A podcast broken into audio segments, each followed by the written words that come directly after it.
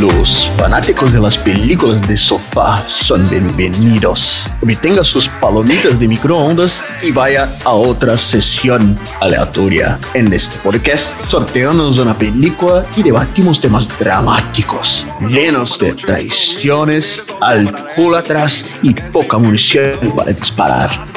Dudu, Oi. cadê os meninos chave que mora na favela? Que? que isso? Seja lá o que for, ninguém entendeu a referência. Você tá recitando uma poesia? Você tá cantando uma música?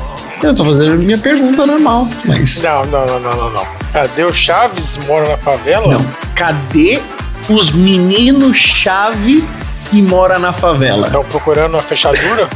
Nossa senhora. Literal. É, tudo bem. Marina, Eu? complete a frase. Os animal. Os animal, Tem os bichos interessantes. Imaginem só como é o sexo dos elefantes Milton, aprende como é que faz. e os camelos que tem as bolas em cima das Isso. costas. Ah, se deixar, vai embora. E as vaquinhas. e por onde passo, deixo rastro de bosta.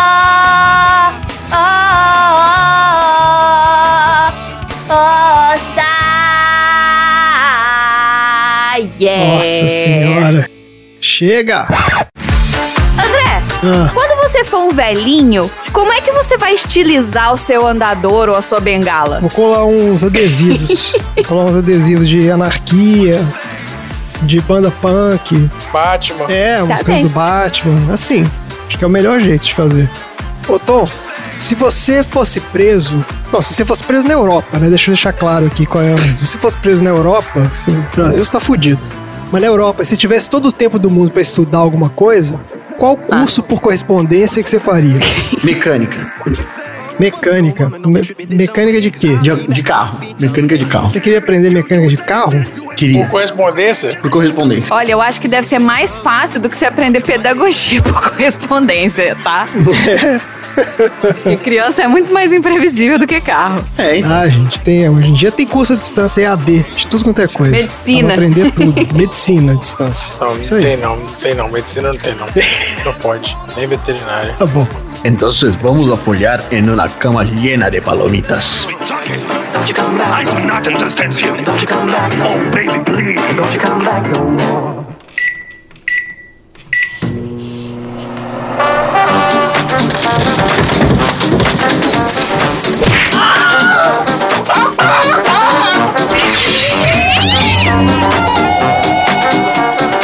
Sessão aleatória.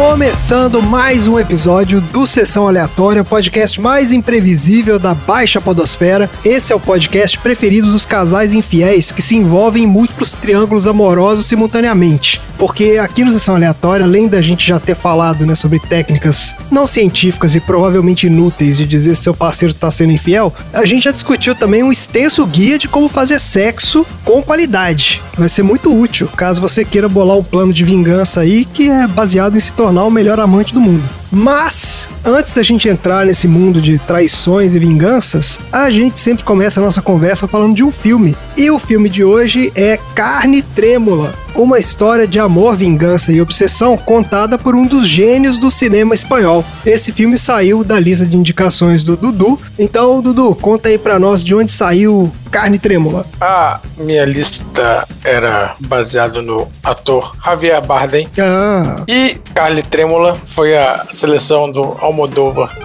Tá ótimo. Mas você já vi- tinha visto esse filme? Eu não, não conhecia. já, já tinha assistido todos já. Não, na Ah. verdade eu não tinha assistido o Escafandro e a Borboleta. Ah, entendi. Mas foi a seleção Javier Bardem, então. É, eu queria assistir o que ele é paraplégico, tetraplégico, mas eu não. Mar adentro. Aí saiu esse. Aí você botou no sorteio e como nunca sai o que a gente quer, saiu outro. Ah, é, não é assim que funciona, bem. É, mar adentro, não é Escafandro e Borboleta não. Mar adentro. Mar adentro é barra demais. Nossa, muito foda. Tem, tem que trocar tudo lá, que não é Escafandro e Borboleta não, é outro filme. Então ainda bem que não saiu, então. Olha só, Mar adentro. É, esse não saiu. Vai ficar pra próxima. Carne Trêmula é um filme de 1997, dirigido por Pedro Almodóvar, com o roteiro do próprio Almodóvar. Aliás, se quiser falar o nome certo dele, é Almodóvar. Ah, é? Tem que ser porque o, o V vira B, né? É Almodóvar. Em espanhol, o B, o, o V tem som de B. Ah, não sabia que você falava E Almodóvar. o acento não é, não é agudo. É, Almodóvar. é.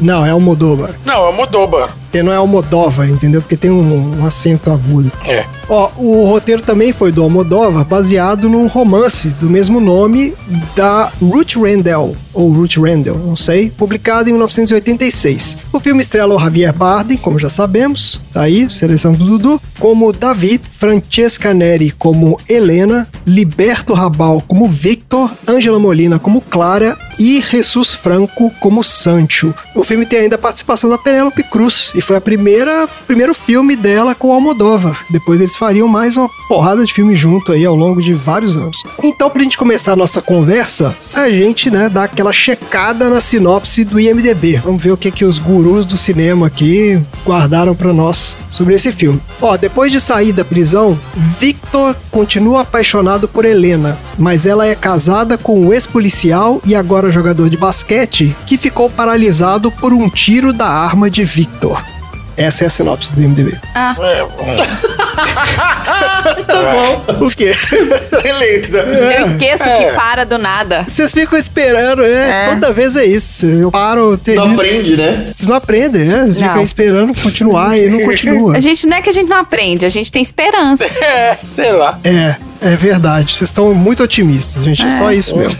Mas acho que nesse caso a gente deveria falar um pouquinho sobre a irregularidade do IMDB. Por quê? Porque esse, na verdade, até segue um certo padrão do IMDB de sintetizar o filme 144 caracteres. e ser, É, ser menos que um tweet. isso. Mas a gente tem que lembrar que o do último episódio ele foi um calombo bastante descritivo. Ele tinha ali uns 3, 4 tweets pra poder falar qual era o filme. Então, assim, MDB, escolha. Tá faltando padronização aí, né? Decide. Isso. Tá falando do Poderoso Chefão? Não, você tá falando Nem lembro do... qual que era o IMDB do. Não, do Enola Holmes. Do Enola Holmes ele era bem, bem comprido. Não, mas o Enola Holmes não foi o último. Ah, desculpe. O último foi o Dálmatas. Eu dei. tá bom. Não, não, o último que saiu, calma. O último que saiu foi Nola Holmes. Ouvintes, é isso que acontece quando tem o o tempo de edição, tem o tempo de gravação e o tempo de publicação. Tem um monte É. de negócio gravado aí que nem eu tô participando também e... Tem muito episódio gravado. Não, a gente vai cortar tudo isso aqui. Essa conversa não vai, não vai sair. Desculpa. Tá difícil. Ó, o meu.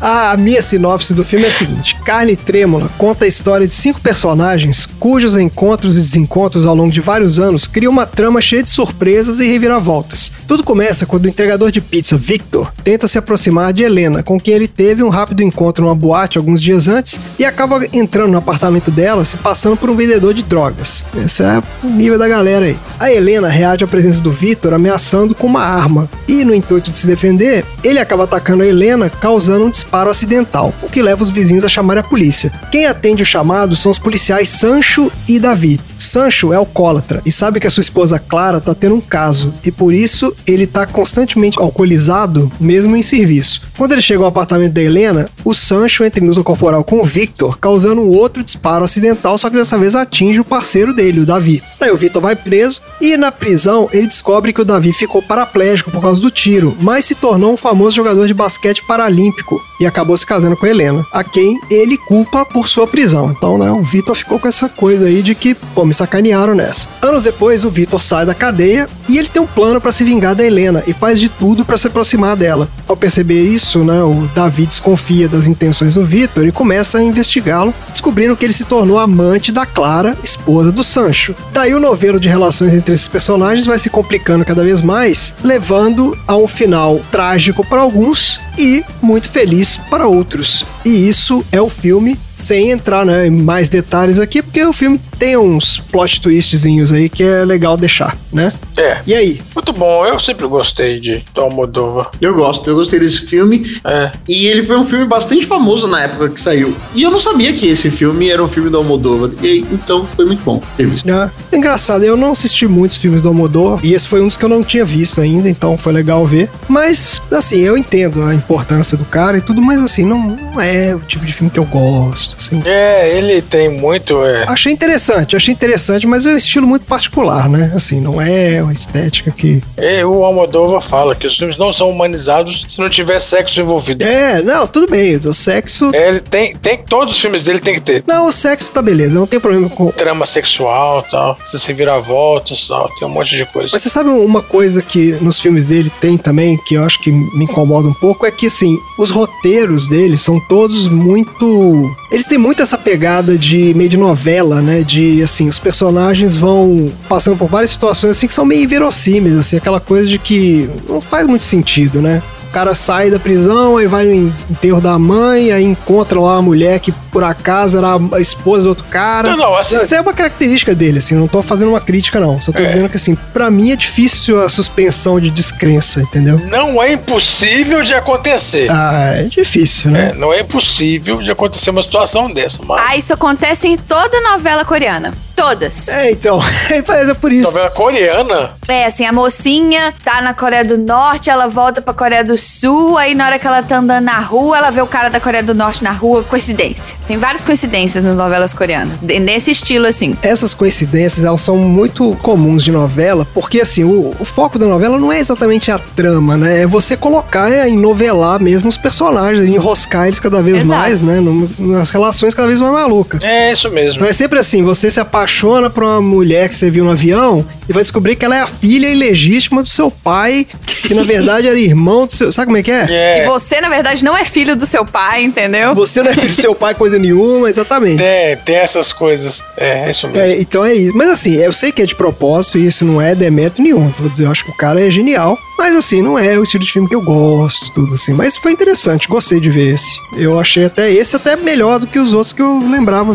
Quais outros que você viu do Almodóvar? Eu assisti aquele. Vou ver. Não, aquele que o cara amarra. Ah, Atami. Ah, é o do, do Antônio Bandeiras. Doutor Bandeiras, exato. Que é o que, ficou, que ele ficou famoso. Então, é tipo essa pegada. A, a loucura do cara é a mesma da do Vitor, né? Assim, só que Gente, o cara sequestra, né? que foi, gente? de quando que é esse filme? 90 e tantos. O Atami, Não, não, o- esse, o Carne Trêmula. 97, 98? 97. Você sabia que o Javier Bardem é casado com a Penélope Cruz? Ah, não. Desde quando? 2010, não é desde o filme, por isso que eu tô perguntando quanto que é. É, eu não sabia, não. É. Desde um dos filmes que eles, ficaram, que eles fizeram juntos. Vicky alguma coisa? Cristina Barcelona. Isso aí. Ah, esse filme é do Woody Allen, não é? Não sei. É, Acho que é. é. Acho que é. Acho que é. Olha. Mas olha só, Lu, eu vi outros filmes do Almodóvar, juro que eu não lembro os nomes. Porque ele tem muito filme também. Tem Isso é um aquele- detalhe que se ele tem filme pra É. caramba, cara. Ele tem muito Tem, tem filme. muito filme, tem, tem. E eu realmente não lembro, assim, com detalhes, não. Mas é porque todos, é, pelo menos na maioria deles, ele tenta dar uma reviravolta, né? É. E geralmente é interessante mesmo. É. Então tá aí, até fica aí, ó. Tem que dar uma, uma chance aí pra alguns outros filmes dele, viu? Principalmente desses últimos aí, dos anos 2000 pra frente, que foi onde ele Isso. tava realmente ali, né? São os que os filmes dele que, pô, Tudo sobre minha mãe, a pele que habito. É, tudo sobre minha mãe, Pele que Habita, Má Educação. Teve vários aí que, pô, ganharam uma porrada de prêmio. São vários filmes Exatamente. fodas. Eu gosto bastante do Almodóvar. É. Parabéns, Almodóvar. É, são bons esses. Você gosta, Tom? Gosto. Filme com pouca gente, uma historinha bem sucinta,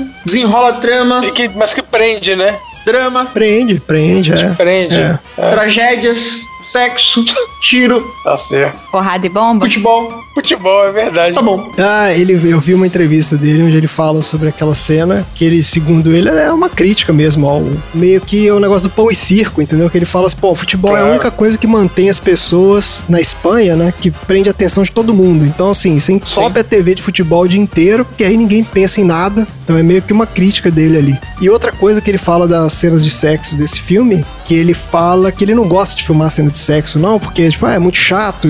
Não, mas que ele, nesse caso, ele queria filmar de um jeito que parecesse como se fosse, assim, uma paisagem, entendeu? Então ele vai filmando o corpo, assim, dos dois, né? Chega uma hora que você não consegue ver mais, distinguir direito o que que É. que- qual que é o corpo de cada um, acaba que você foca ali nas ondulações e naquele movimento e tal. Achei interessante o cara ter essa visão, né? Até ele já, já enjoou. É, até a gente enjoou. De tanta cena de sexo, até ele já enjoou. Ah, é verdade. É a visão interessante. É, então eu acho interessante esses caras que têm um- uma visão, né? Você tem que entrar ali na viagem do cara, né? Você vê que o cara tá fazendo alguma coisa a mais ali, né? Esses, ca- esse cara é desse tipo. É, sim.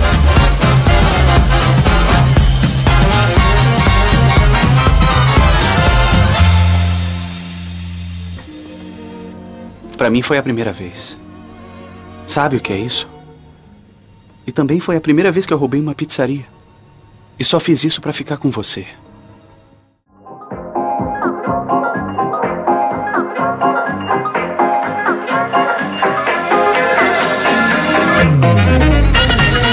Olha só, eu fiz aqui um pequeno catado da carreira do Pedro Almodóvar, já que eu tô falando aqui que eu não vi tantos filmes dele e o cara é super importante pra história do cinema, então acho que vale a pena aqui dar uma passada na carreira dele, até porque, já vou deixar claro aqui, eu gosto de falar de bastidores e tudo, mas esses, esses filmes, gente, que não entram, não são circuito comercial, é muito difícil É. achar informação de bastidor, assim, porque É verdade. não tem na Wikipedia, não tem no IMDB, significa que, entendeu? Aí você tem que ficar assistindo documentário da vida do cara e ler livros sobre cara. Ah, não. Preguiça. E a gente não tem tanto tempo assim pra gravar o episódio. Não, eu só sei que o Vitor ele ia ser representado por um outro ator e deu algum problema, o cara não foi. Ele mandou o cara embora, é, eu vi isso também. Ele mandou o cara embora no, no início da É, filmagem. ele desistiu desse cara e contratou outro. É, mas é porque assim, também é porque é filme europeu, então assim, a, a gente não tem tanta informação assim de bastidor, realmente não. Sim, claro. Mas olha só, vamos falar um pouco da carreira então do nosso amigo Pedro Almodóvar. O Almodóvar, desde pequeno, ele queria ser cineasta. Daí ele se mudou para Madrid no início dos anos 70 para estudar cinema.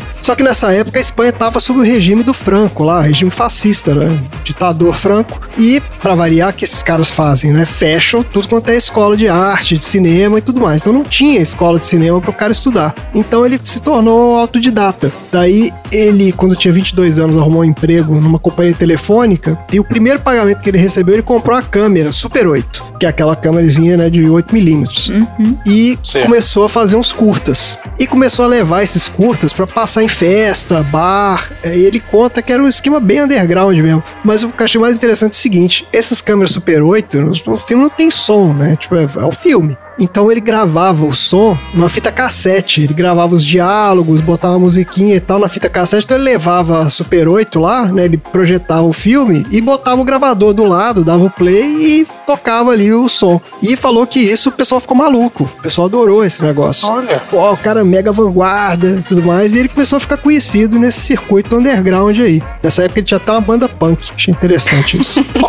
aí o- ele começou a andar. Segunda referência de banda punk do André. Vamos contar quantas. Ele começou a andar, é, esse, esse circuito do, do punk rock aí. Ó, o primeiro longa dele foi em 1980, chamava Pepe, Lucy, Bom e Outras Garotas de Montão. Você já viu esse, Dudu? Não, não conheço, eu não conheço, não. Isso é, isso é um filme? É um filme, é o, é o primeiro filme dele. Pepe, Lucy, Bom e umas garotas de montão? E Outras Garotas de Montão. Ó, esse filme, Ah, não, é, não tá aqui. Ah, tá aqui sim, mentira. Pepe, Lucy, Bom e outras garotas de montão. Não, mas o nome original.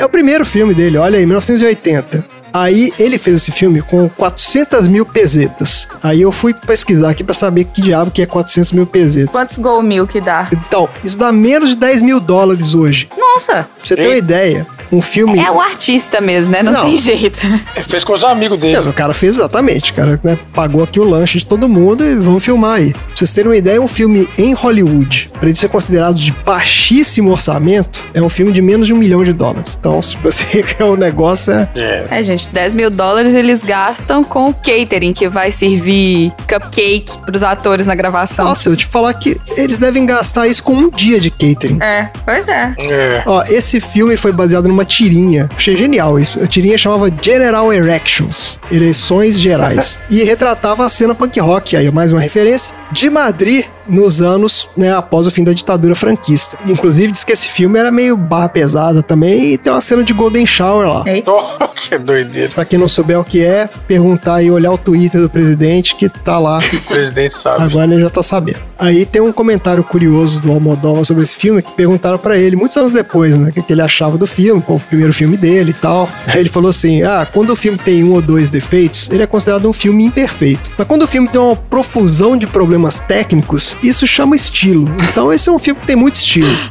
Achei, cara, genial.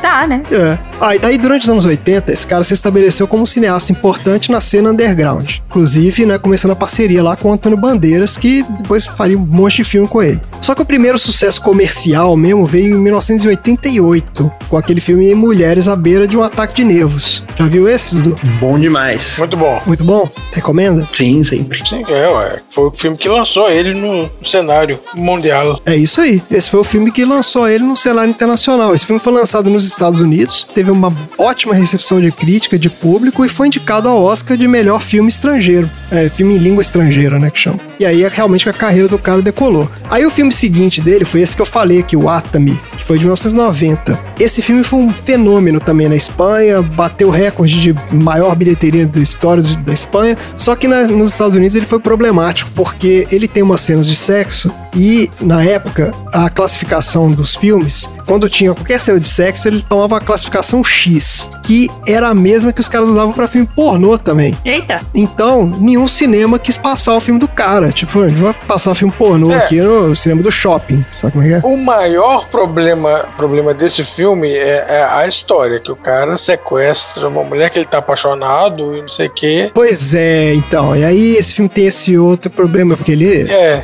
é complicado. Mantém ela presa, tá, o filme inteiro. É, É, e ele foi acusado de, né, pô, tá glorificando violência, violência contra a Isso. mulher, e meio que glamorizando isso, né? É um filme problemático mesmo, é um filme complicado. glamorizando, isso, exatamente. Afinal, não, não é legal, não. Não é não, não é nem um pouco legal. Mas depois aí ele fez uns outros filmes que não fizeram tanto sucesso, que foi ó, De Salto Alto, de 91, Kika, de 93 e A Flor do Meu Segredo, de 95. O que que eu assisti? Você gosta desse, Kika? Que eu assisti, mas eu não lembro muito bem. Eu não vi não, mas eu li aqui que ele próprio considera o pior filme dele. Então talvez não seja muito bom. que, que não é muito boa, né? É. Eu, como eu obliterei da minha, da minha memória, deve ser ruim também. Não deve ser muito bom, não. Daí, em 97, ele lançou esse filme aqui, né? O Carne Trêmula. Foi a primeira vez que ele trabalhou com roteiro adaptado. Esse filme foi um sucesso de público e também foi muito bem avaliado pela crítica, que considerou esse o trabalho mais maduro dele até então. O sucesso do filme acabou rendendo a indicação de melhor filme de língua não inglesa no prêmio BAFTA. Ele tem uma porrada desse prêmio BAFTA, que é aquele do cinema britânico, é tipo o Oscar britânico. Do britânico, é. Isso. É, ele ganhou um monte desses prêmios. Mas a consagração internacional veio mesmo nos anos 2000, começando já com o filme seguinte dele, que é Tudo Sobre Minha Mãe, na verdade, esse filme de 99, né? Que ganhou o Oscar de melhor filme em língua estrangeira, que ainda rendeu o prêmio de melhor diretor no Festival de Cannes, e depois ele fez Fale Com Ela, 2002. Bom também. Esse foi Oscar de melhor roteiro original, além de indicação ao Oscar de melhor diretor também. Ah, esse eu vi também. Bem bom também. Então, esse filme ganhou um monte de prêmio também, foi sucesso absoluto. Ó, esse aqui tem até o. rendeu 51 milhões de dólares, esse filme aqui. Deve ter sido um filme barato, porque esses filmes, esses caras, não são filmes caros. Aí depois disso, pô, aí o cara já tava consagrado. Aí todos os próximos filmes dele foram um mega sucesso, que é Má Educação, Volver, Abraços Partidos, A Pele que Habito, Os Amantes Passageiros, Julieta e Dor e Glória, de 2019. Dor e Glória ainda não vi, não. Você já viu todos esses aí, Tom? Eu falei um monte aqui. Eu vi bastante. É. Só não vi os primeiros, não. Qual que é o. Se você tivesse que indicar um filme do Almodóvar pra quem não conhece muito, assim, qual que você acha que é o filme mais legal dele? Eu gosto bastante do A Pele que Habito, é bem, bem da hora. Hum, É, pois é, também gosto muito desse. esse é o Antônio Bandeiras também, né? Veremos ele por aqui. E gosto de Volver. Vou ver. Volver também é bem, bem drama. Uma hora que a Penelope vai cantar isso aí e vocês vão lembrar de mim, tô falando. Tá bom. Ah, tá ótimo. Olha só, um detalhe também da carreira do Almodóvar é que ele, obviamente, né, esses caras começam a chamar atenção em Hollywood e ele começou, ele foi chamado já, ele foi eh, contatado por estúdios já várias vezes para tentar dirigir filmes em Hollywood, mas ele nunca topou não. Ele fala que ele não é o jeito que ele faz filme, ele gosta de fazer o filme dele do jeito dele, entendeu? É, ele é autoral ao extremo, né? Aqueles caras. Autoral extremo, é. Tipo, você, não, eu escrevo o filme, eu dirijo o filme, eu faço o filme do jeito que eu É. quiser, entendeu? Eu não quero nenhum estúdio dando palpite aqui no meu trabalho, porque não é assim que ele entende o cinema. Eu achei bem legal o cara falar isso. Ele nunca foi fazer nada em Hollywood por causa disso. E fechando as curiosidades desse filme, isso aqui eu achei genial. Existe uma adaptação de Bollywood desse filme, hein? Ah, mentira. Desse filme? Desse filme, Carne Trêmula. O filme, Ah, ó, genial. chama Ah, Bas Ek Pal. pronto. dirigido por Onir, é o diretor, e lançado em 2006. Cara, tem esse filme inteiro no YouTube. Passa que pau. No YouTube. Opa! Ah, mas eu vou assistir. Putz. Tem no YouTube, só que ele não tem legendado, cara. E o filme é muito engraçado porque Puta, indiano? é porque eles falam inglês, né, na Índia, obviamente, mas assim, eles falam Sim. hindi também, é hindi, É. né, que é o, o outro idioma que é dominante. Então assim, eles falam hindi e inglês. Então você vai assistir no filme, eles vão soltando umas frases em inglês assim que dá pra você sacar mais ou menos o que, que tá acontecendo. Sacou? Mas é, é uma loucura, cara. E é meio que uma versão estendida desse filme aqui, porque ele mostra várias coisas que não mostra nesse. Tipo, mostra o cara encontrando a menina na boate, no início do. Ah, mostra o. Seria a história antes do início do filme. Certo. É, mostra o cara na prisão. Tem várias passagens assim. É uma maluquice. E o final é diferente também. Você assistiu esse filme? Eu vi os pedaços, cara. Olha só, vamos assistir então. Isso. E o filme é meio que um musical, tem umas cenas. Não, não é que o filme é um musical. Bollywood já implica em ter cenas onde para tudo e todo mundo começa a dançar. É, não, é. Eles fazem. Não, mas esse não é que para tudo e todo mundo começa a dançar, não. Ele tem tipo assim umas Você longas. assistiu ele inteiro? Não, eu não assisti inteiro, mas eu assisti no YouTube, eu fui pulando umas partes, mas eu vi um tempo. Eu vou assistir ele em, em velocidade dobrada, É, rapidinho, acabando aqui. ele tem umas partes que é tipo assim, tem uma, eles fazem tipo uma colagem. Sabe igual aquelas montagens que tem no rock, do rock treinando e vai tocando Eye of the Tiger? Sei. Tem várias cenas que são assim, uma colagem de várias cenas entre os personagens, vai tocando uma música, vão- fica uns três minutos assim, tocando a música inteira, aí para e tal. É bem, é bem curioso, cara, assim, é bem curioso. A estética do filme é, puta, é Bollywood, né, cara? Qualquer coisa. é isso, gente. Beleza, então. Bora pro troféu? Bora pro Bora troféu. pro troféu. Bora. Bora, então, pro troféu aleatório.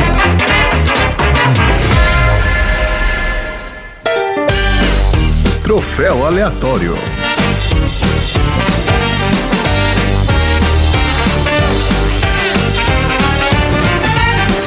Então é isso, gente. Troféu aleatório. Ó, ganhar o troféu aleatório é o equivalente a você bolar um plano incrivelmente complicado de vingança que não depende só de você e esse plano dá certo. Entendeu? É isso. É É, alegria que, né? Porra. Um plano que vai se realizar anos depois e tá tudo certo. Vamos lá então, Dudu. Qual é o seu troféu aleatório para carne trêmula? É, O troféu ingratidão. Ah, Eu achei um absurdo a Helena não aceitar a pizza de presente que o Vitor deu pra ela. porra, velho, era uma pizza. Porra, porra. é, você não despreza uma pizza, né? O cara se esforçou tanto, é verdade. O menino. Não despreza, você não despreza uma pizza, gente. Não, tá errado. Se fosse uma pizza de frango à bolonhesa.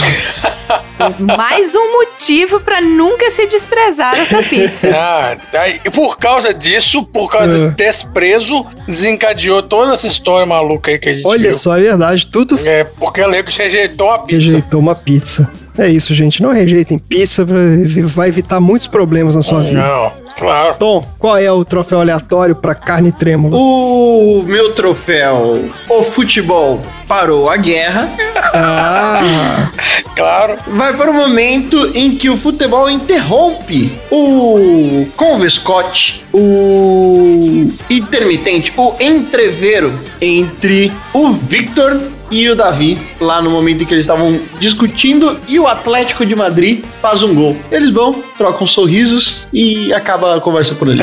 É isso aí. É isso aí. Deu sorte ali que os dois torciam pro Atlético, né? Se tivesse torcedor, um dos dois fosse do Real ali, ia ser, É. ia ser mais treta ainda. Marina, qual é o seu troféu aleatório pra carne trêmula? O meu troféu é o troféu French, aquela que largou a escola pra fazer salão na escola de beleza no Greasy, Sim. pra peruquinha Debbie Lloyd do cabelo do Javier, do Javier Bardem. Aquele cabelo dele. Nossa, coitado. Aquela. Ele tava com o cabelo do Debbie Lloyd lá, do, do- Mas era peruquinha ou era um corte de Biloid ali? Não. Eu acho que era um corte que eles ainda pintaram de louro, assim. É. Eu gosto com boquinha. O corte era o corte cuia do Jim Carrey no Debbie Lloyd. De cuia, Era um é. corte cuia. E ainda pintaram o cabelo dele de castanho claro. Em que momento? Mandaram um acaju ali. No começo do filme. Não, o filme inteiro. Não, não, não é, não, não é, não é, não é, não é. O, o Javier Bardem tem, tem problemas com o cabelo. Como assim tem problemas com o cabelo? Existem algumas pessoas que não, não dá pra você fazer um corte bom e aí nada fica bom. E aí parece que fica parecendo peruca. Mas é assim, Então, gente. não- se vai ficar parecendo peruca, faça outro corte, entendeu? Ou coloque uma peruca, que seja. Mas não dá. Ah, não dá pra você fazer outro corte da pessoa. Você tem que fazer o corte que ele fique com o cabelo de peruca. Veja todos os filmes do Javier Bardem e nenhum o cabelo dele parece bom. Ele, ele faz de propósito. Você tá maluco? Parece que ele tá sempre deslocado. Ele parece um Playmobil ambulante. Não. Faz de propósito. Você já assistiu Comer, Rezar e Amar com a Julia Roberts? E com esse cara? Não, esse Ah, não. francamente. Nossa, esse homem tá bonito demais nesse Mas filme. ele é um cara bonito. Ele é bonitão. Você só não precisa ficar olhando pro cabelo dele. Mas eu não consegui ver ele bonito. Eu não consegui ver nenhuma beleza nele com aquele cabelinho de do filme do Debbie Lloyd. Era os anos 90. O troféu é meu, eu dou pra quem eu quiser. Tá certo. Inferno. Mas ele tá acusando o menino de usar peruca. Ah, tá bom, o cabelo é feio A mesmo. gente já estabeleceu que não é peruca, é só o cabelo zoado mesmo. É uma acusação muito grave quando você fala que alguém tá usando peruca e ela não tá usando peruca. Não, o cara muda o cabelo de acordo com o personagem. E aí ele, ele vai alterando pra não ficar com a cara mesmo, com aquela cara igual sempre. Que tem muito ator que faz isso, né, Leonardo DiCaprio? Mas quando você tá no início de carreira, não tem cara igual de sempre. Ninguém nunca te viu. Tá certo. não, não me gente. conformo. Tá bom, tá bom. Então, parabéns pro. é, Não, eu não tô discutindo, não. Eu tô concordando com a Marina, não preocupa não. o, o seu prêmio foi, pra, foi pro Javier Bardem ou foi pro cabelo dele? Só pra eu saber aqui. Deixa eu ver o que, que eu escrevi aqui. É, isso é muito importante, ele É. saber. Foi pro cabelinho Debbie Lloyd do Javier Bardem. Então foi pro cabelo É do cabelo. Javier Bardem. Tá bom. É. Beleza, então. Ó, o meu vai ser o troféu velocidade máxima de motorista de ônibus mais azarado. que vai pro cara Esse lá deu- do, do início do filme. Assim, eu nem acho que ele teve tanto azar assim, né? O cara do velocidade máxima foi muito pior. Tomou tiro, depois de ter ficado lá dentro daquele ônibus. Mas ele ficou tão chateado com a história, porque ele tá voltando pro pátio de madrugada, né? Quando a maluca ela se joga na frente do ônibus e ele tem que parar o ônibus, aí ela entra com a grávida, que começa a dar a luz lá no ônibus, aquela confusão danada. Aí ele para e fala assim, pô, de 30 mil motoristas em Madrid, isso vai acontecer logo comigo, né? Tipo, que ele ficou É, ca- ca- cagado de urubu. é, que ele foi o mesmo pensamento do cara lá do Velocidade Máxima. Mesmo, mesma coisa. Então, por isso que ele vai ganhar esse prêmio, troféu maravilhoso pra ele. Será entregue por gaivotas para o motorista do ônibus aí, desse filme. Beleza? Temos recados então hoje? Quem vai dar o recado hoje? Vou dar um recado a jato. Vai lá, recado a jato. Se você escuta esse podcast em velocidade duas vezes, o problema é seu. Vamos lá. Não é pra escutar duas vezes, hein, gente? Não é pra escutar, não é legal isso. Por quê?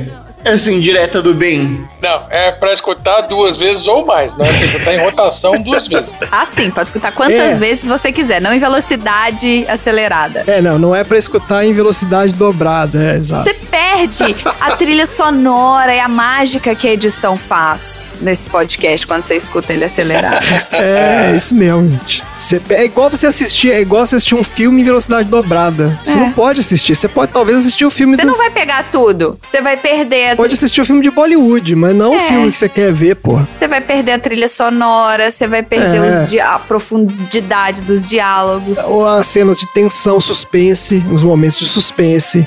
Não É pode. isso aí. É. E aqui tem tudo isso. Tudo, tem tudo isso. Todos os episódios tem tudo isso. Amor, romance, vingança, suspense, Realeza, aqui tem realeza. realeza, tem tudo isso. Drama, tiro. Isso. Futebol. E você acha que tá faltando alguma coisa aqui? Teve algum assunto que a gente ainda não falou? Tem algum filme que vocês acham que precisaria aparecer aqui no Sessão Aleatória? Link aqui no post ou no Linktree do Sessão Aleatória. Mande a sua sessão pra gente. Escolha o filme que você quer que a gente assista. Coloca lá no formulário pra entrar no baldinho de pipoca do sorteio. E é isso. É isso, maravilha. Muito bem dado o recado. Bora então pros assuntos aleatórios da semana.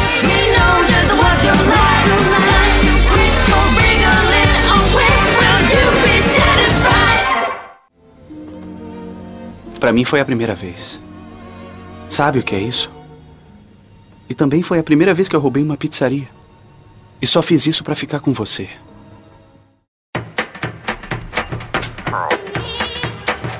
We all had our time machines, don't we? Those that take us back are memories, and those that carry us forward.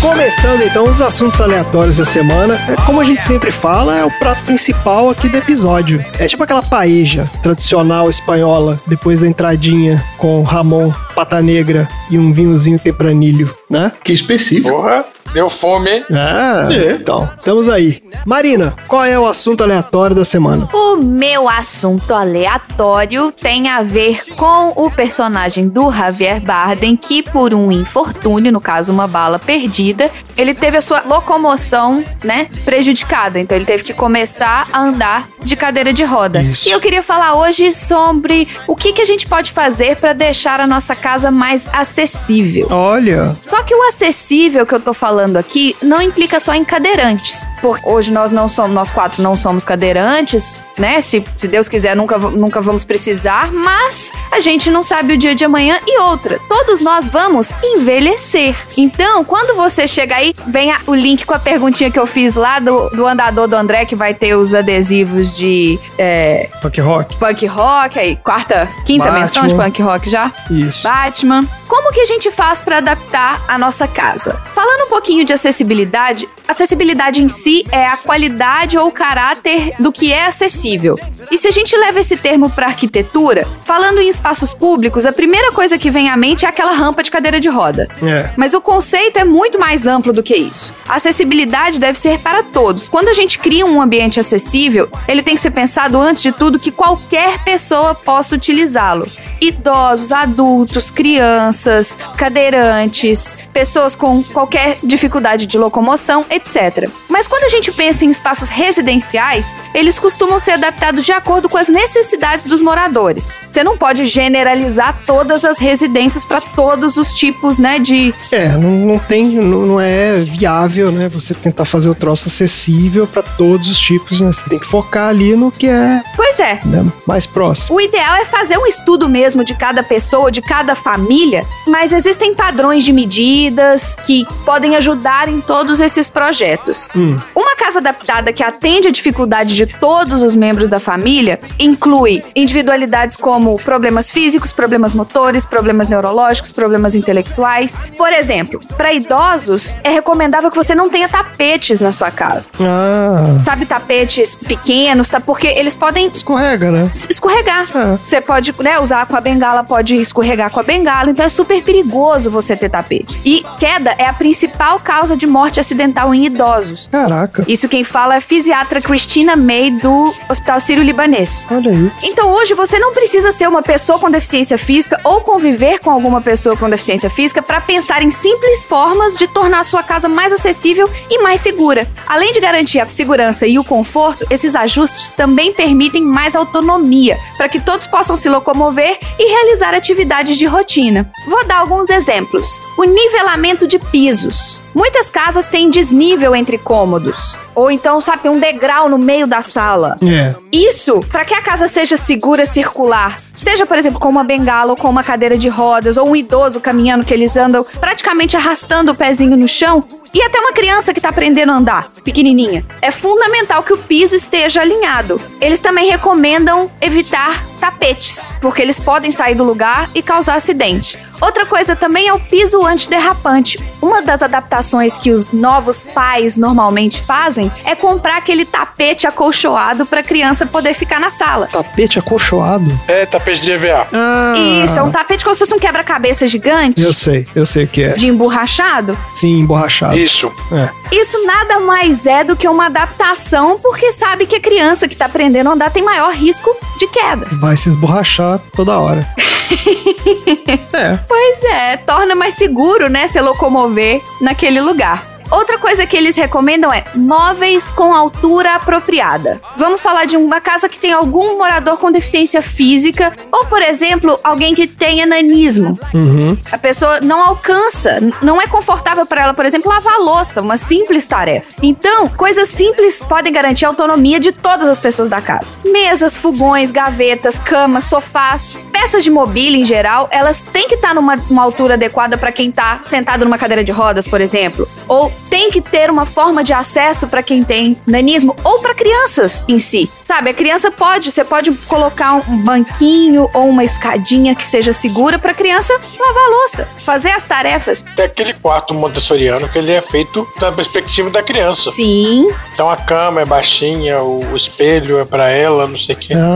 Os Ah, armários, os móveis, são todos adaptados pra criança. E aí, quando ela vai crescendo, você vai mudando, isso é para dar autonomia mesmo. mudando os móveis. O armário, por exemplo, é baixinho, aí você bota duas, três opções de roupa e faz Isso. a criança escolher, ela se vestir sozinha. Então aprende essa independência, né? é, uma vez eu vi um programa desses aí sobre acessibilidade, né? Mas tava falando especificamente sobre adaptar a casa para criança. E daí a, a pessoa lá que tava sugerindo, né, as mudanças, ela falou: olha, uma coisa interessante que você pode fazer é o seguinte: você, você ajoelha e sai andando ajoelhado pela sua casa, você vai ver mais ou menos a perspectiva que a criança tem. Aí você vai poder identificar, pô, tem uma quina ali, tem um negócio aqui que ela não consegue alcançar. Você tem que tentar se colocar mais ou menos, né, no, no nível, os seu, seus olhos no mesmo nível da criança. Exato, é isso mesmo. E aí você pode meio que ver se tem algum perigo, se tem alguma coisa que tá, né, chamando atenção, sei lá. Pois é. Um dos lugares mais perigosos da casa, inclusive, é o banheiro. É, banheiro é tenso mesmo. Eu já,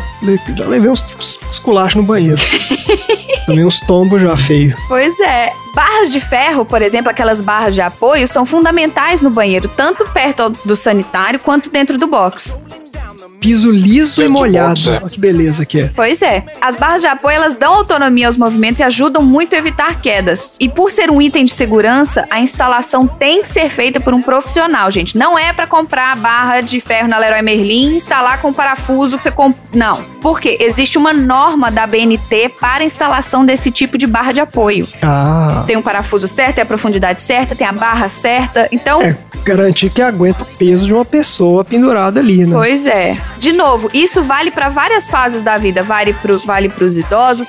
Vale, de repente, você quebrou o pé, aí você tem que tomar banho, aí, né, você precisa de um apoio, ou uma mulher grávida. Então, assim, tem várias. Não é só para um cadeirante especificamente. Isso tudo é melhor para a vida de todo mundo. E além de contar com essas barras de ferro perto da privada e do box, tem que ter piso antiderrapante. Você não pode colocar um piso liso dentro do box. Isso é muito arriscado, é super perigoso. Ah, isso. E, e a pessoa, a gente faz isso, né? Direto. Opa! E mesma coisa com relação aos outros móveis da casa. Se tem algum cadeirante na casa, faça uma pia que ele consiga utilizar, ou seja, sem móvel embaixo da pia, que ele consiga encaixar a cadeira e possa usar a pia, que ela seja um pouco mais baixa, por exemplo. Tem também idosos que sentem muitas dores no frio, então você pode considerar instalar um piso aquecido no banheiro, porque fica, é muito ruim pro idoso Olha. sair do banho pé no chão frio. São coisas simples que a gente não pensa, né? Mas que confesso que assim, eu ainda não sou idosa, mas que eu ia adorar um piso quentinho no meu banheiro, eu ia adorar. Mas piso quente deve ser uma coisa mais difícil também, né? Você pode botar um tapetinho ali, não pode? Ah, mas e o tapete? E o perigo do tapete? Mas tapete escorrega, ué. Não, mas É. aí você vai botar o tapete antiderrapante, gente, vai. Tem tapete antiderrapante. O que você tem que pensar não é que é o tapete, o tapete antiderrapante não ajuda, por exemplo, no caso de um idoso, Hum. porque ele tá com uma bengala, ele tá com um andador, enrosca no tapete. Ah, tá, entendi. Tá bom. Entendeu? É perigoso. pra esse- Ele não levanta o pé pra andar, ele arrasta o pé. Tem que ser um piso antiderrapante, né? É diferente. Tá bom. E pra quem tem casa com quintal, leve em conta que ele seja seguro e confortável para locomoção. Deixa bastante espaço para circulação e faça reparos nos pisos ou no concreto sempre que tiver alguma irregularidade. Se a casa tiver um jardim, tenha espaço de grama, mas cuidado com as raízes de árvores aparentes. Sabe aquele raiz que sai da, da terra? É muito difícil a locomoção perto dessa região das árvores onde as raízes estão saindo. E por fim, mantenha todos os ambientes sempre organizados e evite mudar muitos objetos de lugar. Isso é importante para os moradores com deficiências intelectuais ou idosos que demandam regularidade na rotina. Aí, a um longo prazo, se você achar que deve, etiquetar gavetas e o seu conteúdo também auxilia na independência deles. Eles ficam responsáveis por arrumar os seus próprios itens e até por ajudar nas tarefas domésticas. O grande objetivo da adaptação de uma casa é garantir que todos os moradores possam exercer as funções básicas e que lhes são indicadas e aproveitar cada ambiente da casa com segurança, conforto e autonomia. Olha aí, que excelente. É isso. Só que a gente tem uma visão estreita disso, né? Quando fala de acessibilidade mesmo, a gente sempre pensa naquela rampinha de. A gente pensa em vaga com aquela É, desenho do deficiente e rampa. precisa de tantas coisas mais. E a marcaçãozinha no chão. Não, e assim, isso é um- são formas simples de você adaptar a sua casa. A gente sabe que existem deficiências que demandam muito mais adaptação. Sim, sim. Então, Mas você tem um mínimo ali que dá pra fazer, né? é. Mas qual que é o meu intuito aqui? A gente vai ficar velho. Vai. Então são coisas que a gente pode. Tudo correr bem, vai. Vai correr bem, vai. É. É que se não correr tanto, mas correr bem vai. Não custa nada a gente ficar velho por um tempão, né? Sem cair, sem escorregar, sem tomar choque térmico. Por aí vai. É, qualidade de vida, né? Porque aí você, É, isso aí. você se mantém íntegro, né? não se arrebenta inteiro, vai viver mais e melhor, que é sempre bom também. Pois é. Tá ótimo. Beleza, então. Encerramos? Encerramos. Então tá bom. Hoje foi objetivo. É, hoje foi bem objetivo. Muito Beleza, então. Bora pro próximo assunto aleatório.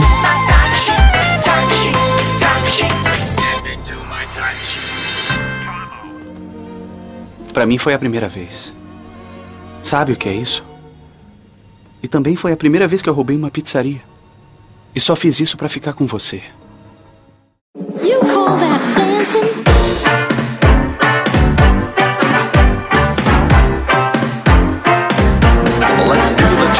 Dudu, qual é o assunto aleatório da semana? Bom, já que os filmes do Almodóvar sempre tem aquela pitada de sexo, vou falar do sexo dos animais. Sexo dos animais? É, eu mudei, mudei o assunto, você, você achou que era outro, mas não é. Ei, caraca. Tá bom, vamos lá então. Sexo dos animais. Vamos falar dos pinguins. Ô, editor, você sabe que música que você coloca agora, né?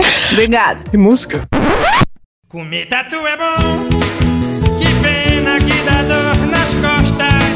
Alguns pinguins coletam rochas para fazer ninhos, a fim de atrair um parceiro ou uma parceira. Quando o casal se reúne, eles constroem os ninhos juntos. Tanto a fêmea quanto o macho saem para descobrir ou roubar outras rochas de outros pinguins. Mas a fêmea tem um truque para roubar, enquanto o pinguim macho está tentando achar outras rochas. Ela tem um truque para conseguir rochas. Ela vê outro macho com uma rocha boa Uma rocha boa. e ela tem relações sexuais com ele para poder trocar a- pela pedra. Meu Deus. E aí ela volta pro ninho com a rocha nela. Nossa. E o companheiro nem fica sabendo. Eu não consegui parar de pensar em a rocha. A rocha. A rocha. Pinguim mandando ver numa rocha. É, pingou, que é a fêmea do pinguim. Pingoa? Mentira que é assim. Não, você inventou. Não, claro que não. Ah. Claro que eu inventei. Ah, pô, eu também fiquei. Ô, Dudu, você falando uns negócios desse, a gente acredita Vocês bem. não acreditam, é verdade. É. A gente leva a sério. É. Pingoa, pô, falei, ah, Só falta. Ela troca pedrinhas por sexo.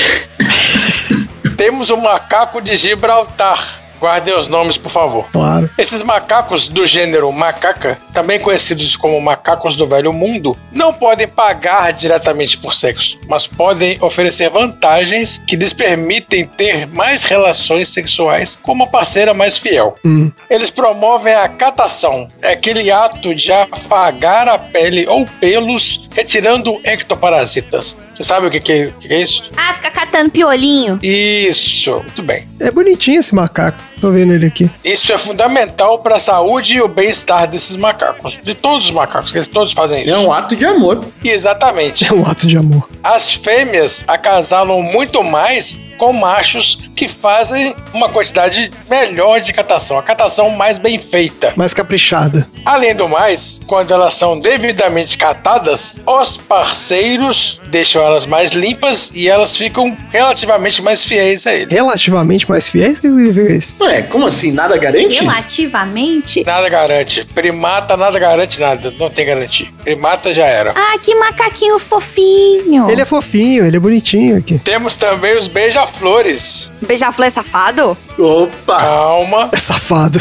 Calma. Não vamos julgar. É, tá Se o julgando. bicho bate asa naquela velocidade, Os beija-flores, eles têm que comer regularmente para manter o seu metabolismo ultra rápido e não morrer de fome. Porque ele fica o tempo inteiro comendo, se alimentando, ou alimentando filhote o tempo inteiro. igual Flash. Eles comem néctar de certos tipos de flores e essas flores costumam ficar agrupadas em arbustos. Hum. Os machos dominam as melhores zonas de arbustos, enquanto as fêmeas são deixadas para trás apenas com migalhas desses néctares. Mas, ou a fêmea, ou ela mantém uma relação duradoura com o macho de um arbusto, ou então ela troca por sexo para ter acesso temporário ao arbusto de flores do macho. Então, peraí, ela precisa acessar o arbusto. Ela não tem o arbusto dela. Não, ela não tem um arbusto, ou ela arruma um macho e ela fica mais tempo com ele Ah, para poder aproveitar aquele arbusto, ou ela pode trocar o sexo para poder ter acesso temporário a arbustos de outros machos. entendi. Ela tem que ir lá. Mas que coisa. É, que coisa não. Quem diria? Falando do grilo, Beija-flores estão aí. o grilo macho Mas aqui, peraí, Dudu, calma. Antes de a gente sair do beija-flor. volta do beija-flor. Aquele potinho de água, que tem uma florzinha, que o- É. água com açúcar, que ele vai lá e Isso, bebe. que é ruim, faz mal pro beija-flor? É ruim? Como é ruim. Claro. Água com açúcar é bom pra quê? Não, não, não sei. O que que o pessoal põe naquele, naquela garrafinha de água? O que que é aquilo? O pessoal costuma pôr água com açúcar mesmo. Ah, Mas existem produtos agora nas, nas pet shops que você compra saquinhos nutritivos para beija-flor mesmo. Tem um pozinho cor-de-rosa ah, que você dilui ali na água. com nutrientes, né, com vitaminas e nutrientes, que aí sim é um alimento que, correto, né, assim, pro beija-flor. Então, eu quero entender o seguinte: aquele potinho de água ali, ele é considerado no, na sociedade dos beija-flores. Aquilo é o quê? É um arbusto também? Tipo, tem um, um cara que é dono daquilo ali? Não, aquilo é uma. Não, se o cara tiver vários potinhos daquele ali, que eles considerem um arbusto. Se a fêmea quiser ir lá e beber, Mas os beija-flores, eles são muito. Eles são muito agressivos. Eles brigam de porrada, assim, por causa desse- ah, é? É mesmo? desses negócios. Eles brigam Olha de aí, porrada. cara. Eles são muito agressivos. Agressivos? Gente, o bicho tão bonitinho. Que horror. Bro- Briga de matar um ao outro mesmo. Meu Deus, que, que é isso? Que isso, gente? Deus, pra que tudo Tem que isso? deixar bastante. É. Coisa horrível. É só revisar.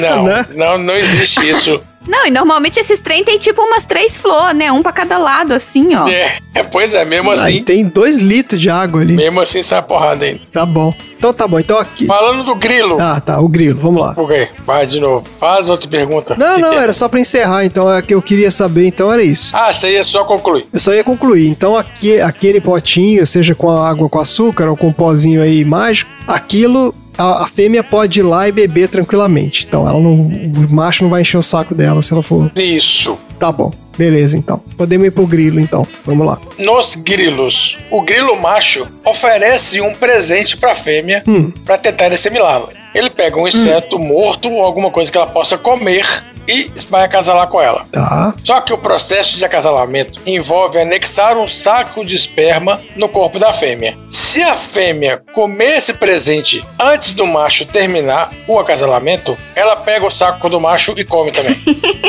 saco de esperma. Como é que é? Eu não entendi. Eco. A fêmea, ela é muito voraz. Ele tira do corpo dele esse saco de. É, ele anexa um saco. Ele arranca o saco fora e aí cola o saco nela. Não, ele anexa que- um saco. Não, ele anexa no corpo dela. Não arranca fora, não. Ah, tá nele ainda. Só que aí. Tá nele, mas ele fica roçando nela. É isso? É, esse saco ele vai se desprender. Se, se tudo der certo, ele vai se desprender e vai fecundar a fêmea. Mas Tá. se ela acaba de comer o presentinho antes dele terminar, ela come o saco de esperma dele e ele perde a chance de espalhar os seus genes. Ah, porque não cresce outro, é só um. O que, que o grilo tem que fazer? Ele tem que dar um presente grande o suficiente É, para que a fêmea né? Fique satisfeita e para poder reproduzir com ela. pra dar tempo. Tem que dar um besouro, aqueles besouros gigantes. Exatamente. Caramba, que trabalho. Olha só, os golfinhos. Hum, Quando uma fêmea está fazendo par com um macho, outro macho pode se juntar a eles, com o consentimento do primeiro macho. Os dois, então, separam a fêmea do grupo e protegem a fêmea de outros machos.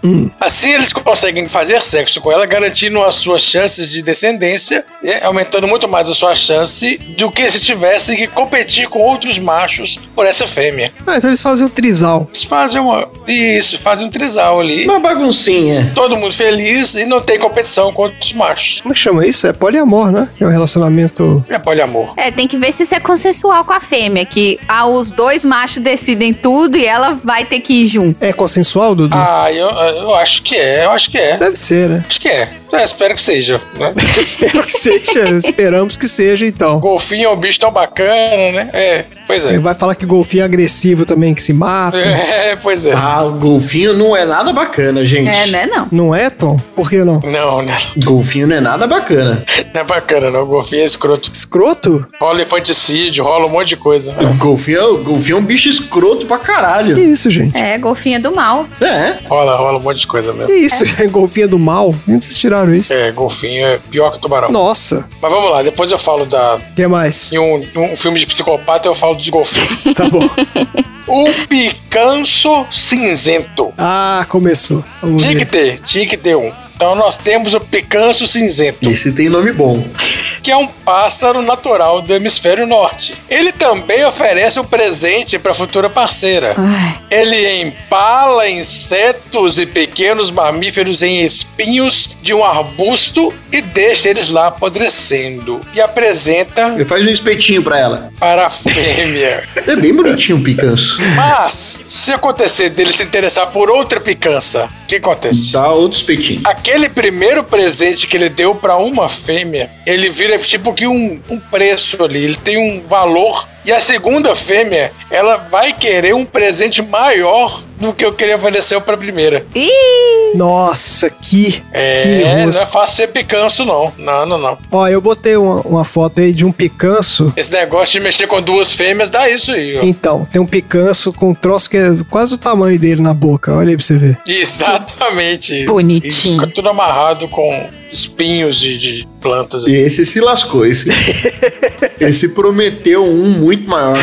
Mais um. Vou falar de besouros. Besouros. O caruncho do feijão. Não é possível, gente. Tudo inventa esses nomes. Não. Caruncho do feijão. Claro que não, Ah. aqui é, aqui é conteúdo. O caruncho do feijão é um besouro que vive no deserto. Só que, quando o período da seca é longo demais, as fêmeas têm relações sexuais com os machos puramente para se hidratarem. Olha o interesse. Essa não é uma escolha fácil para o sexo masculino, porque o macho, uma vez que perdem a água, morrem. Ó, Mas é é o único jeito que Olha. eles têm de passar seu gene adiante nessa situação de seca extrema. ah, É tipo os zangões que tem que morrer pra passar o gene adiante? É o zangão também, né? Ele, a, a rainha mata, né? Uhum. Quando cruza, morre. E tem outro que morre também. Perde a cabeça pela fêmea, literalmente, que é o louvo a Deus. É ah clássico. isso é manjado. A fêmea libera um odor para atrair o macho. Só que a fêmea, no período fértil, ataca tudo que ela vê pela frente, inclusive o macho. Ah, tá certa ela. Sai daqui! Pra não ser comido, o macho tem que ser rápido, fecundar ela e sair correndo, sair fora. Só que quando isso não acontece, ela ataca, come a cabeça dele. Eita. Só que como o sistema nervoso do louva-a-Deus macho, uma grande parte da localização dele é no seu abdômen e controla algumas funções, ele continua vivo e se acasalando sem cabeça. Eita! Ah, é o homem perfeito. Meu Deus. É o quê? É o homem perfeito. Oh, perfeito. Só serve pra isso, essa porra mesmo. arranca a cabeça e manda ver. Foda-se. Que beleza, hein? Mundo animal. Provavelmente ele vai durar um tempo, depois ele vai morrer, porque ele não tem mais olhos nem boca pra poder conseguir comer. É, não vai conseguir comer, né? Que coisa escrota. Mas um estudo da Universidade Estadual de Nova York mostrou que os machos que são consumidos por suas parceiras, na verdade, estão em vantagem reprodutiva. Hum. Olha, ó, olha aí a natureza, ó. Ah, Como o estudo mostrou, as fêmeas que comem seus parceiros conseguem produzir duas vezes mais óvulos dos que as que não comem. E aí os parceiros têm mais. vai passar adiante os genes. Exatamente. Que é o, o propósito da natureza, é isso aí, você passar adiante. Mas se o parceiro conseguir fazer isso aí correndo, é metade de vez. Mas se ele fizer isso mais vezes, ele fez mais do que o outro que só fez uma vez dobrado. Sim, esse é comentário também. Então, assim, Ah, desculpa. é, é- é aquela, aquele balanço da natureza ali, aquela tática ali, ele tem que saber se Tem que saber. ele vai ser eficiente fecundando mais fêmeas ou fecundando a outra em dobro. Aí você conta o que acontece na natureza, gente. Isso aí. Eu vou mostrar pra vocês uma foto de um neném louva-a-Deus. Ah, ele tá aqui, ó. Mandei uma foto dele fecundando a fêmea sem cabeça. Ah, o bebê louva a Deus. Essa foto ele tá sem cabeça? Que bonitinho. Ah, ele sem cabeça aqui. Meu Deus, ele tá sem cabeça. Tá sem cabeça mesmo. Não, Ai, meu Deus. É, ué. Nossa senhora.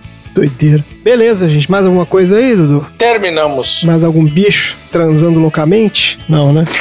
Tá bom, tá? Tá ótimo. Transando, traindo, Isso. Traição, tudo. Temos de tudo aqui. morte, assassinato, vingança. Tá tudo aí, né? Exatamente. Decapitação. De- decapitação, tem de tudo. É o Moldova. Empalamento. Isso aí. Mundo alvodariano. Tá ótimo. Beleza, então, gente. Bora pro próximo assunto aleatório.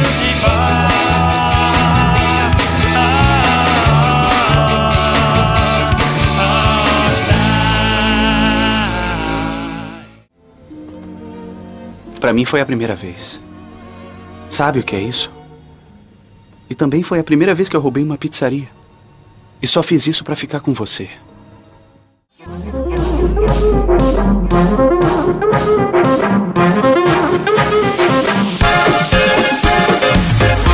Tom. Qual é o assunto aleatório da semana? O Victor é um entregador de pizza que teve que amargar um tempo na cadeia por causa da sua desinteligência em que se meteu ao trocar tiros e balear um policial. Ao sair de lá, ele vai atrás da mulher que tirou a sua virgindade e também de Clara, que é esposa de outro policial. Com poucas chances de emprego e apenas uma herança na mão, Vitor se torna um cara dedicado a se redimir e ao mesmo tempo um homem também muito sensual, principalmente pelo seu ar peligroso. Vitor, na verdade, é um chavoso. E este é o meu novo bloco, documento etnográfico Tonzeira. Começo. Tá bom. Tá. Chavoso. Os chavosos pertencem à cultura underground da periferia, o que os britânicos também definem como chave. A expressão Ah, por isso que você falou moleque chave. é, mas calma. Tô calmo. A expressão é usada nas ruas e em letras de funk e tem a sua etimologia na expressão chave de cadeia.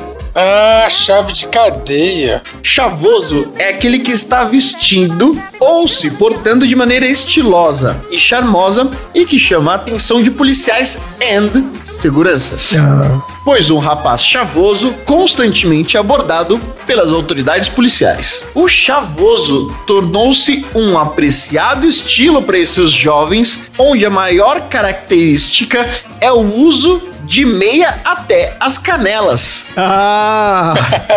Agora. acrescido de correntes prateadas e ou douradas, grandes pingentes, uso de aparelho ortodôntico com borrachas coloridas, roupas de grife ou imitação dessas roupas, com uma atitude afrontosa de ostentação e uma marca registrada do Vitor no filme, que é a sobrancelha riscada. Ah, é verdade. Ele tem a sobrancelha riscada. Sobrancelha riscada não é de quem tem piercing, não? Não, é de quem tem o estilo chavoso. Ah, eu achava sobrancelha ri... Eu sempre achei que sobrancelha riscada era alguém que fez um, Não. Achei que era uma cicatriz ali também. um piercing de sobrancelha e aí tomou um soco. É, a cicatriz é uma falha, né? É, eu achei que era uma cicatriz mesmo. Então isso é parte do estilo. Bom, se for uma falha, uma vez cortei minha sobrancelha quando eu tava, tipo, na, na primeira série. Aí eu fiquei um tempão com um buraco gigante na sobrancelha. É. Você era chavosa. Então você tava chavosa. É. O chamado estilo chavoso ficou conhecido através do MC Naldinho em 2013, como uma referência ao funk e ostentação, e tem bastante conexão com o termo swag para os nossos amigos de Nova York, caso sinta alguma falta de referência. Ah, muito é, obrigada. realmente. Agora eu entendi. É, tudo a ver. A diferença, no entanto, está no fato da palavra chavoso ser usada apenas para um determinado grupo, os de funkeiros. Já o swag é um termo que surgiu na língua inglesa e é usada de maneira diversificada por membros do hip hop.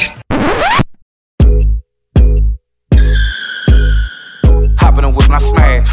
On the way to the bag. Slim thick my tank, she bad. Hold up, let me get my bag. Swag, swag, swag, swag, swag, swag, swag. Mas, ô Tom, One deixa eu car, perguntar uma coisa aqui. O chavoso, você falou que ele tem a ver com a cultura funk. Mas isso é, Exato. é no Brasil como um todo ou isso é regional? É, uma, é no Rio, em São Paulo que tem essa gíria? Pergunta excelente, André. Aí, eu achei que ia passar batido. O funk ostentação, ele nasce em São Paulo, tem um pezinho no Rio de Janeiro, mas ele se consolida aqui. No entanto, o estilo chavoso não fica tanto assim no funk ostentação. O estilo chavoso, ele é um passo adiante do funk ostentação e a gente vai falar já já sobre isso. Tá bom, vamos lá então. O clipe de estilo chavoso, que tem mais de um milhão e meio de visualizações no YouTube, foi filmado na comunidade da Zona Leste, sem carrões ou modelos famosas, e custou menos de 5 mil. Olha aí, como não é um funk ostentação. Pera aí, isso é um. Cadê? Isso é uma música, chama estilo chavoso? É, estilo chavoso, acabei de falar, gente, o chamado. Mas É você tem o música- clipe aí pra gente ver, não? Não tô, não tô achando esse. Dá pra passar, dá pra passar aí. Eu tô muito confusa. Dá pra passar aí. Não tô achando, não. Tem no YouTube isso? Tem, claro que tem. Estilo chavoso do MC Kel RD? Não, o clipe Então, é. chavoso de MC Naldinho. Ah, MC Naldinho. MC Naldinho. Isso. Continua isso a história. Seis minutos o clipe. É MC Naldinho, não é N de Naldinho, hein? Não, tem estilo favelado aqui, Tom. Não tem estilo chavoso, não. Não. Achei o MC Naldinho aqui. Tem Ui. O chavoso meia na canela. Ah, Ui Chavoso Meia na Canela. É. Música nova, 2013. Tá aqui. Isso. Clipe oficial. Então é esse aqui. Vamos lá, ver qual é. Se liga, moleque, esse bagulho de meia na canela tá bombando aqui no Face aqui, mano. Vixe, nos baile o bagulho explana, filho. Lota, fala aí, Rodrigo. Ah, ele fala mesmo, meia na canela tá bombando. Meia na canela, pô. Olha, se liga a música aqui, ó. Meia na canela. Demora muito pra começar. Essa é pros moleque que mora na favela. Ui, chaboso, meia na canela. Ah, tá aí, ó. Agora eu tô vendo. Ele aqui. grita ui chavoso e as pessoas respondem meia na canela. É.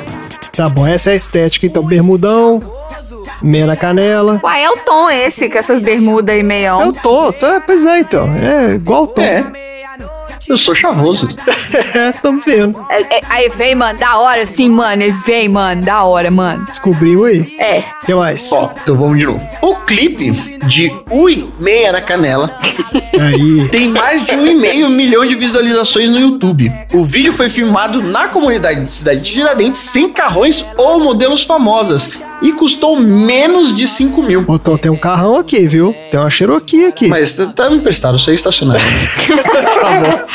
Não é clipe ostentação. é uma bagatela se comparado com as superproduções do funk ostentação feitas pelo grande Godzilla. Ah, eu tô ligado É. nesse Godzilla. Eu que pago o salário, vai, dá uma frisada no Bright. Ouro 18 quilates. Quando ela me vê de áudio passando na rua, ela empina pro pai.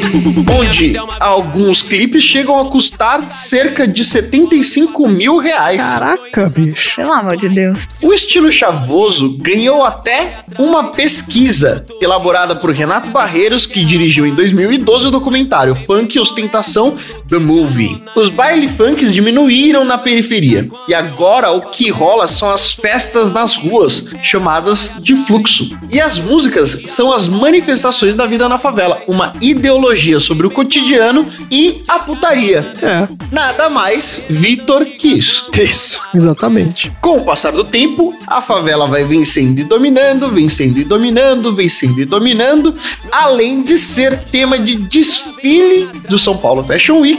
Hoje, os chavosos estão até na academia. É possível vê-los falando sobre filosofia e sociedade no YouTube. E grandes canais como Aldino Vilão e o Chavoso da USP contam a saga de como é ser o único chave na elite do conhecimento. As maiores referências da música são os MC Maza, chave de quebra, meia na canela, swag, cancela que aqui é favela, profissão e meta. O Naldinho, que a gente já falou, o MC Boy, Chaveou, tá chavoso. Olha quem diria, os moleque doido. Isso sem falar no Paul McCartney e o John Lennon da chavosidade, o MC Champions General e Tom do Moletom cantando o clássico Corsinha Amarelo. Ah, dias tava andando de XP Encontrei meu mano Champions e o Corsinha. Que Corsinha da hora, cor amarela assim. A roda cromadona chamando atenção. A hora que eu vi recheado de mulher. O shampoo vai falar o que ele gostou do Corsa Eu andei com Corsa, gostei do novo Corsa. Andei com Ah, MC Tom do Moletom. Você é esse Tom do Moletom? Não. Todo moletom, todo moletom. Não, é só um, é um homônimo seu. Mas poderia, se fosse. A partir cara, de agora fosse- é. Não, não. É. Tom do Moletom. Não. Todo moletom eu vou demais. Ah, tô vendo aqui, ó. Tem uma batalha de rimas entre o MC Champions e o Tom. É Tom de Moletom, Tom. Não é Tom do Moletom, não. Esse vídeo é bom demais. Não, esse é o primeiro vídeo. Depois ele muda para Tom do moletom. Ah, então tá bom. E quem quiser saber mais, é só procurar pelo texto O Estilo Chavoso como Manifestação Cultural nas Periferias, da maravilhosa Giovana Preto, no site Jornalismo Júnior. Lá você vai ter uma bibliografia complementar ao meu documentário etnográfico. E é isso. Maravilhoso. Olha só, por que a gente é ignorante dessas coisas, né, cara? Eu nunca tinha ouvido É, falar é. nesse esse estilo, essa estética. Chavoso. Sabe o que é pior? Hum. É, os caras estão usando meia pequena, é meia na canela, mas é meia cano, esse caninho um pouquinho mais alto, não é um meia meião. Não, não é meião. É meia, é meia na canela. Eu uso meia assim, ué, desse jeito. Não, não é meião, é igual essa meia aqui. Não, não, não é igual a sua, não. Os caras estão no clipe ali, é, ali em cima, no- na canela ali, mas. Não, eu entendi o que você tá querendo dizer. Que não é um meião tipo de futebol. É, não é tipo aquela assim. meia que vai até o joelho. Não, é meia na canela. Não falou que é meia no joelho. Eu não uso aquela meia é que fica escondida no sapato. Eu acho horrível aquilo. Não, eu também não uso. Eu uso a meia normal, igual essas meninas aí. Não, mas a diferença é a seguinte: é quando você tá de, de bermuda, se você usa a meia, você não levanta a meia até, a, entendeu? Até ela cobrir a canela inteira. Isso que eu tô falando. Mas essas meias Então. normais, de, de cano longo, que se chama, entre aspas, cano longo, elas vão até ali. Não, elas vão. O inicinho é da canela só. É. É, Então, elas vão. Aí você, se você for chavoso, você põe a meia até o, a canela. Se você não for chavoso, você deixa ela um pouquinho mais pra baixo ali. Não, os, os caras do clipe estão com a meia normal aí. Não, mas que qual o problema? Você tá encrencando com o quê? Eu uso meia assim, eu acho que eu não achei nada demais o cara usar meia na canela. Não, mas não é. Dessa altura. É porque o Dudu não quer ser enquadrado na categoria Ah. chavoso Não, não, não, só não, não, porque não, ele usa não. meia na canela. Não, não, não, porque não, não, ele é um duque. Não, não, não. Não, duque não, um não, não. conde. Calma. Conde Dudu Conde chavoso. chavoso. A meia que o Tom colocou pra exemplificar pra gente tá indo quase no joelho. Não é um meião de futebol, mas é uma meia cano longo, vai quase no joelho. Não, mas é porque eu acho, eu acho que é porque não importa qual é a meia. O que importa é a atitude de você puxar a meia até o máximo que ela vai, entendeu? Isso é que é o tchan do- da chavosidade da coisa. Ah, tá. É o único jeito certo de se vestir meio. Aí, tá vendo? Mas, gente, eu tô, eu tô falando, a minha meia, se eu puxar o máximo que ela vai, que eu tô fazendo isso agora, Ah, ela fica normal ali em cima do E tênis. você, ouvinte, você também tá puxando a sua meia o máximo que ela vai? Ah, por favor, todo mundo tem que puxar a meia pra ver a altura. Posta uma foto e marca o sessão aleatória. Nesse exato momento, puxa até onde dá, bate uma foto, tagueia nós. Faz um stories e tagueia a gente. Isso, gente, por favor, vamos incorporar aí essa, não, essa estética aí da meia na canela. Achei legal também. Beleza, gente, excelente. Então, encerramos? Encerramos. Vamos falar dos aprendizados. Eu aprendi que o tom do moletom é a outra identidade secreta do Tonzeira.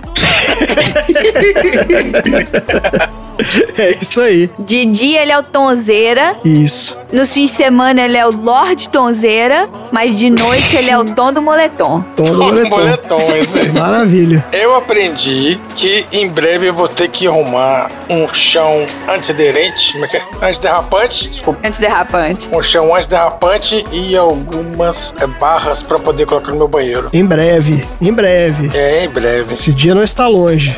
Não tá não. Todos nós vamos precisar de barra no banheiro e piso derrapante, meu filho. Ah, eu vou demorar um pouco mais que vocês pra chegar lá. É, um pouco, não é muito mais não. Um pouco, mas calma aí, né? não vai se vangloriando não. Fica aí, é, exato, tirando onda. É, uma piscada só a mais, não fica se É isso achando não. É, todo mundo nesse caminho aí. E eu aprendi que as pingoas gostam de rocha e de arrocha. Arrocha, arrocha, arrocha, arrocha que ela gosta. Ah, é isso aí. Maravilha. Então é isso. Chega por hoje. Fala tchau, gente. Arrocha, arrocha, arrocha que ela gosta. Barriga de tanquinho. Arrocha!